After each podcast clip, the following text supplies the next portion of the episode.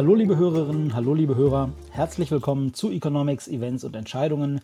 Herzlich willkommen zu einer neuen Folge Carstens Corner. Mein Name ist Sebastian Franke. Ich freue mich sehr, dass ich nach einigen Wochen Pause heute mal wieder dabei bin. Wobei ich mich über die Pause auch gefreut habe, denn die lag ja daran, dass ich im Urlaub war. Ähm, aber ich freue mich natürlich auch sehr, dass unser Namensgeber, unser Chefvolkswirt Carsten Jeski heute zumindest virtuell bei mir ist. Hallo Carsten. Hallo Sebastian. Ja, Carsten, legen wir gleich los, würde ich sagen.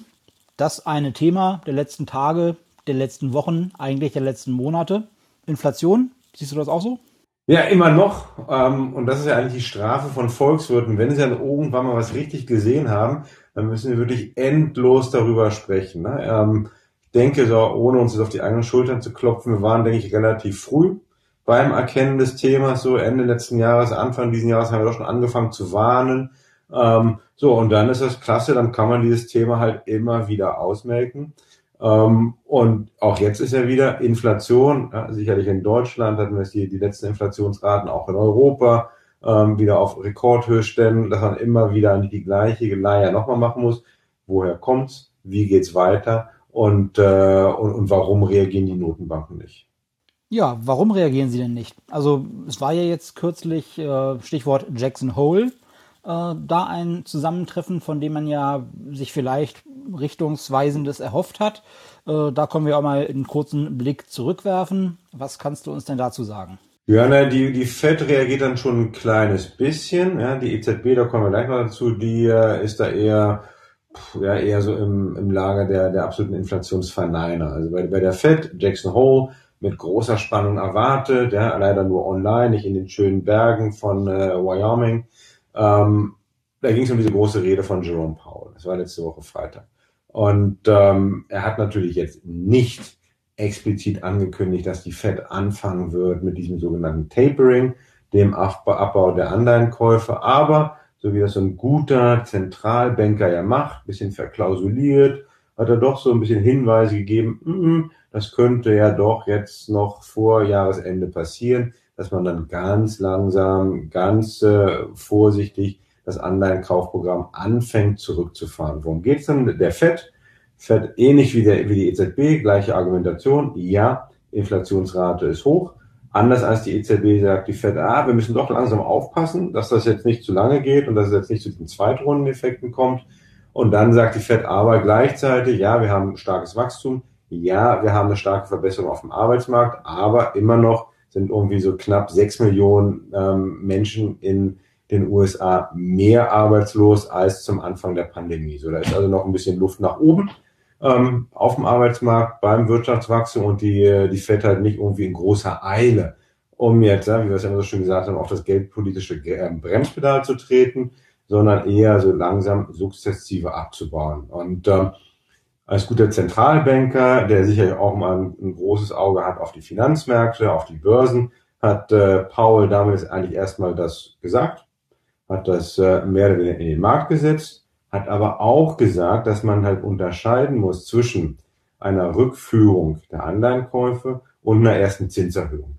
Das hätte nichts miteinander zu tun. So, und damit können sich eigentlich auch die Finanzmarktteilnehmer ein bisschen entspannt zurücklehnen, weil das halt heißt, dass auch wenn das Anleihenkaufprogramm zurückgefahren wird, wir jetzt nicht auf einmal ein neues Zeitalter von stark hohen Zinsen ähm, hineingehen werden, sondern eher nur bisschen, bisschen höher als das aktuell extrem niedrige Niveau.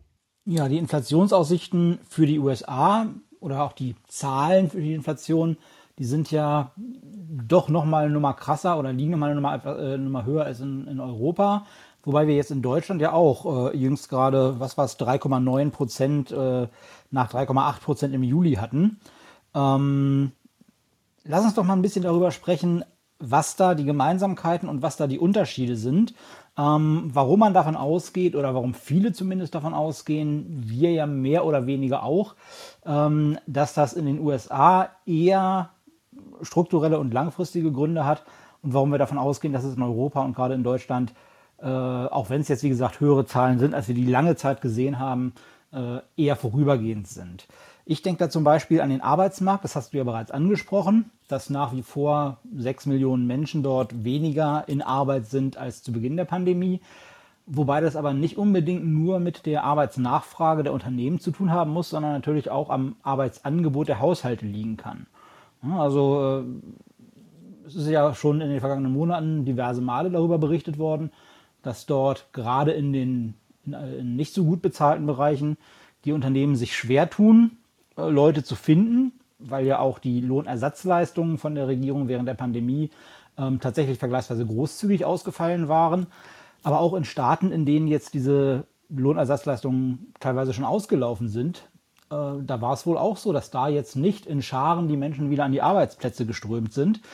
Das System ist da ja auch ein bisschen ein anderes, äh, was zum Beispiel die Rentenversicherung angeht. Da geht man ja nicht unbedingt zu einem festgelegten Alter an Rente, sondern eigentlich eher dann, wenn man genug angespart hat, um sich leisten zu können. Und ähm, mit den Preisen am Kapitalmarkt ist es natürlich so, dass da sicherlich der eine oder andere Arbeitnehmer auf das Aktienportfolio für seinen Ruhestand geschaut hat und gesagt hat, hey, da verlege ich meinen Ruhestand noch mal ein bisschen was nach vorne. Und das ist vermutlich was, was wir für Deutschland nicht so annehmen würden. Nein, definitiv nicht. Ne? Das, ähm, bei uns geht das doch ein bisschen gesitteter ähm, zu.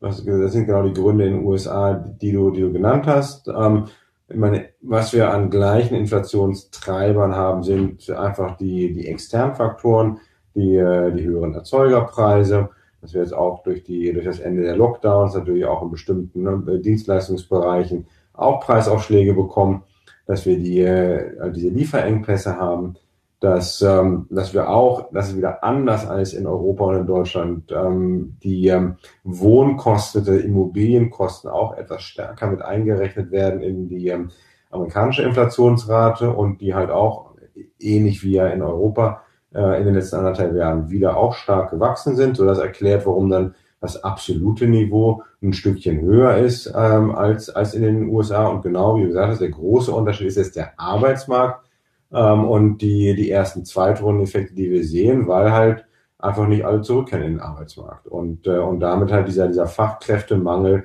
deutlich länger bleibt. Ähm, und, und damit dann, ja, wie das halt ist, Angebot und Nachfrage, wie treffen die zusammen über den Preis? Das heißt, die, die Löhne müssen dann irgendwo steigen. In äh, Deutschland haben wir natürlich noch den, den Mehrwertsteuerfall als Einzelfall, das wissen wir auch. Ähm, da ist halt im Jahresvergleich, schlägt er jetzt halt erst seit, äh, seit Juli richtig zu. Ähm, aber es ist auch mehr. Und äh, ich hatte mir das mal angeschaut unter der Woche, wenn man sich einfach mal die, die Preisniveaus in Deutschland anschaut und dann mal spaßeshalber schaut, okay, wie war denn das Preisniveau im, äh, im Januar 2020 und, äh, und, und wo stand es dann jetzt im August? Dann haben wir auch eine Veränderung von mehr als vier Prozent. Ja, warum haben wir die Periode angeschaut? Weil wir ja dann im Grunde genommen nicht mehr jetzt irgendwelche Basiseffekte mitsehen von äh, äh Lockdowns, ähm, wo wir halt nicht Mehrwertsteuer runter, Mehrwertsteuer hoch mitnehmen werden, sondern wir vergleichen halt das ähm, Januar mit August, äh, Januar 20 mit August 21 und halt dann über so einen Zeitraum eine Preissteigerung von mehr als vier Prozent zeigt halt auch, dass hier mehr los ist als nur diese sogenannten Sondereffekte oder, oder Sonderfaktoren. Was wir. Aber ja diese Zahl erstmal noch gar nicht so dramatisch klingt. Ne? Denn das wäre ja ein Zeitraum von nicht ganz zwei Jahren. Da wären wir ja dann in der Nähe oder vielleicht etwas über dem eigentlich anvisierten Inflationsziel der Europäischen Zentralbank. Exakt. Ich denke, wenn man, das sagst du gut, ne? genau, wenn man das irgendwie denkt, ab, Pi mal Daumen, ne? vielleicht dann in zwei Jahren hätten wir dann vielleicht genau fünf Prozent, ja, ähm, das ist dann zweieinhalb, da sind wir ein bisschen leicht über, über dem EZB-Ziel. Das ist ja auch nicht schlimm. Das ist ja auch der Punkt in dieser ganzen überhitzten Inflationsdiskussion, äh, der überhitzten Inflationsdiskussion. Also, gibt es nun überhaupt gar keine Inflation? Sinken die, äh, sinkt die Inflation wieder im nächsten Jahr oder die anderen, die sagen, nein, das ist jetzt wirklich eine komplett entkettete Inflationsrate. Ähm, da müssen wir halt wirklich ein bisschen, ein bisschen mit Ruhe uns das anschauen und wir sehen, ja, na, wir haben es aufgrund von Sonderfaktoren, dass die Inflation so über das Ziel hinausschießt. Die Sonderfaktoren werden wegfallen. Damit wird die Inflationsrate im nächsten Jahr auch wieder leicht nach unten gehen. Das heißt nicht, dass die Preise sinken, auch wichtig. Ähm, aber wir werden halt nicht wieder zurückfallen auf Inflationsraten, die wir eigentlich vor der Pandemie hatten von irgendwo ähm, um die ein Prozent oder anderthalb Prozent. Ich gehe schon davon aus, dass wir uns da eher so um die zwei Prozent ein, einpendeln werden. Und wenn das passieren sollte, ähm, dann wird es halt auch wieder ein bisschen kritischer für die EZB, die ja aktuell immer noch davon ausgeht, dass äh, die zwei Prozent also wirklich ja, dieses Jahr kurzfristig erreicht werden, aber danach, in den Jahren danach nicht. Und wir hatten ja jetzt auch, auch diese Woche wieder, ne, ein paar prominente EZB-Vertreter, Philip Lane, Isabel Schnabel, die deutlich nochmal gewarnt haben. Also aktuell ist für die EZB immer noch das größte Problem oder das größte Risiko, dass die Inflation zu niedrig ist und nicht, dass die Inflation zu hoch ist. So, und da, da mache ich mir also ein klein bisschen Sorgen, äh, dass die EZB vielleicht ja, die, die Modelle nicht mehr ganz stimmen, die Modelle auch Schwierigkeiten haben, um so eine, eine einzigartige Situation wie Pandemie, aus der Pandemie rauskommen, um die abzubilden. Ähm, aber dass man sich dann doch vielleicht Ende diesen Jahres, Anfang nächsten Jahres in der Situation zurechtfindet, in der dann die Inflationsrate halt doch schneller wieder bei den zwei Prozent liegt, als die EZB das aktuell denkt. Ja, wir wollten ja auch kurz über die Gemeinsamkeiten sprechen, also über die Themen, von denen auf dieser und auf der anderen Seite des großen Teichs die Wirtschaft gleichermaßen betroffen ist. Äh, da kommt einem natürlich als erstes äh, die äh, kommen einem natürlich als erstes die Schwierigkeiten mit den Lieferketten, gerade eben weiterhin im Bereich der, der Halbleiterchips äh, ins Gedächtnis. Wie sieht es denn da aus? Gibt es da Neuigkeiten aus Japan, aus China, aus Taiwan und wo auch immer diese elektronischen Bauteile herkommen, eben vorwiegend aus Asien? Gibt es da Signale, dass sich da was ändert, dass die ihr Vorkrisenniveau in der Produktion dieser Bauteile vielleicht in absehbarer Zeit wieder erreichen? Oder müssen wir damit rechnen, dass äh, hier nach wie vor die Lieferketten stocken und äh, das eben sowohl die Verfügbarkeit von Produkten als auch deren Preise beeinflusst? Ja, es sieht eher leider Gottes aus nach letzterem. Ja? Also nämlich genau danach, dass wir uns darauf einrichten müssen, dass die Lieferketten auch in den kommenden Monaten noch weiter immer wieder stocken werden. Ähm, ja, wir hatten ja an die Anfang des Jahres, äh, auch unterschiedliche An Anfang des Jahres war es ja einfach die Nachfrage zog viel zu schnell an, sodass die Unternehmen nicht hinterherkamen, um ihre abgebauten Kapazitäten wieder aufzubauen. So, da gab es dann gab's die ersten Probleme. Dann hatten wir natürlich auch die ganzen Unwetter in, äh, in, in Taiwan, ähm, die auch dazu geführt haben, dass halt Produktionskapazitäten zerstört wurden oder halt ähm, äh, zeitweise ausfielen. So, was wir aktuell sehen, ich denke, das ist wirklich ein wichtiges Thema für die, für die Weltwirtschaft in den verbleibenden Monaten dieses Jahres ähm, aber auch in, in 2022. Wir sehen, dass vor allem in Asien anders mit dem Virus umgegangen wird als in Europa oder in den USA. Wir haben in Asien einfach immer noch viel mehr ähm, Zero Covid. Das heißt, sobald die Inzidenzwerte oder allgemein die Inf Infektionszahlen wieder steigen, wird von Regierungsseite wird sofort in ja, regionale, äh, lokale Lockdowns geschaltet.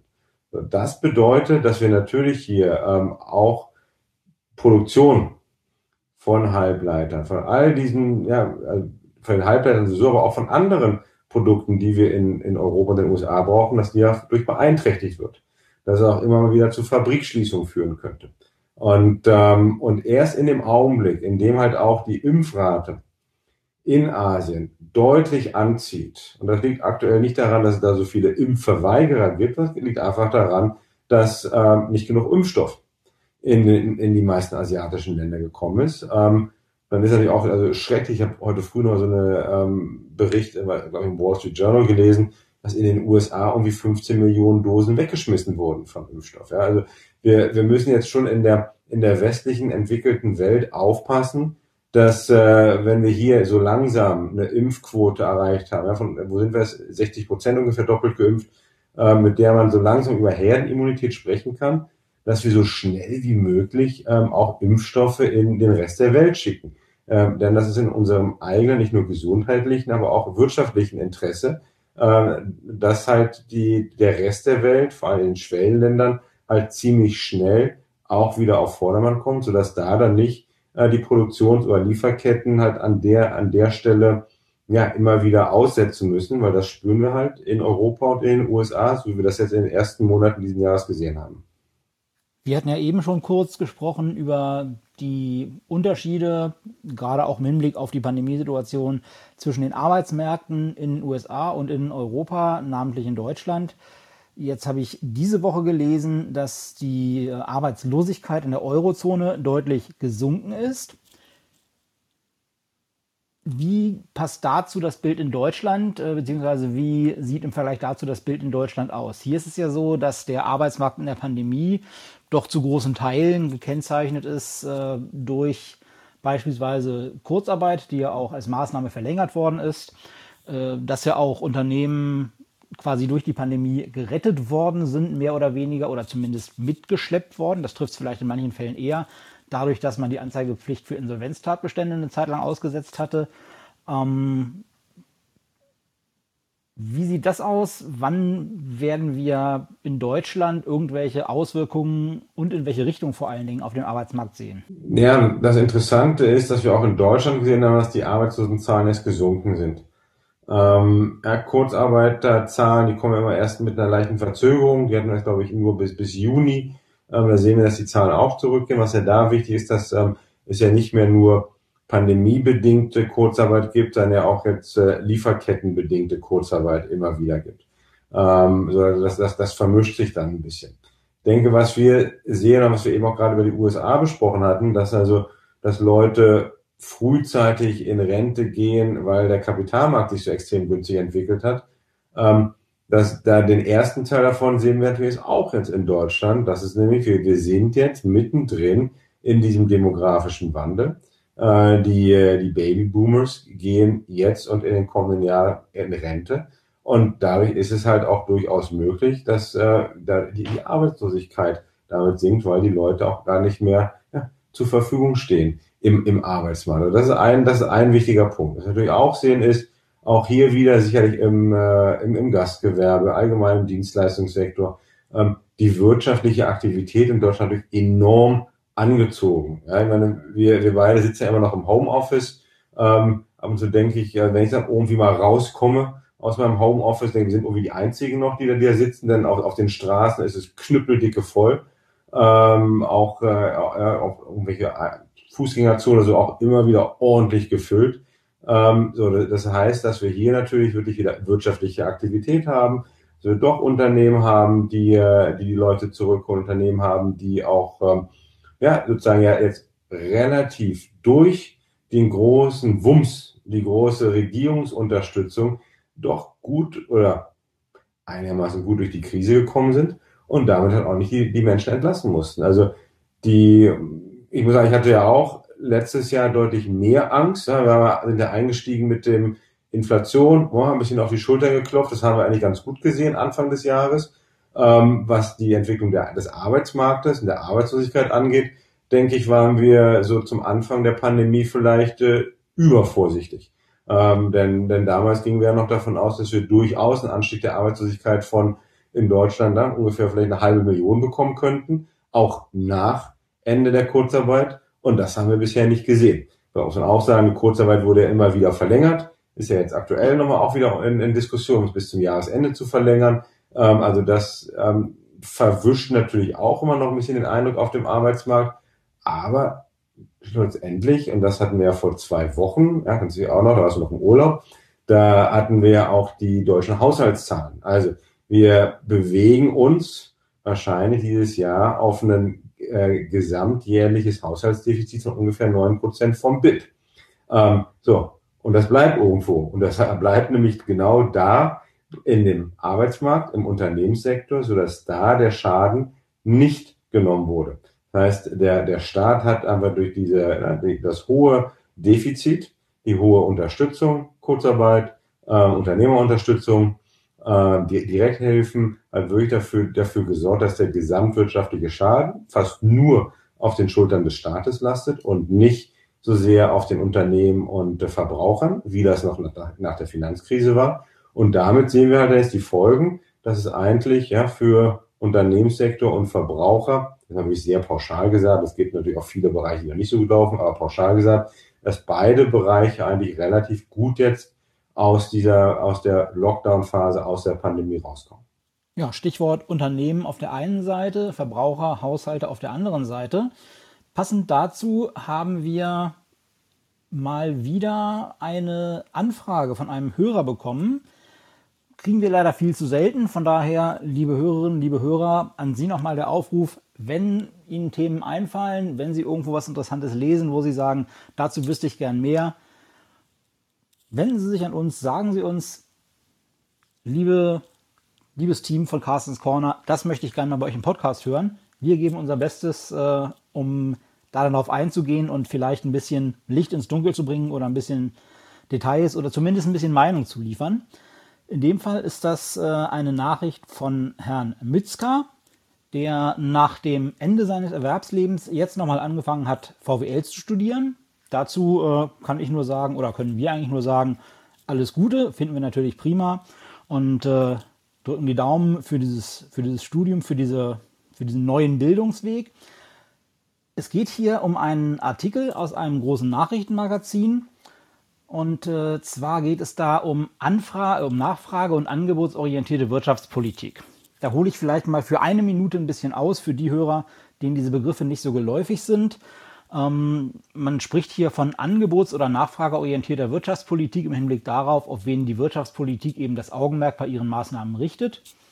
Man orientiert sich da am Gütermarkt, wo die Unternehmen die Anbieter sind und die Haushalte die Nachfrager. Auf dem Arbeitsmarkt wäre es ja umgekehrt.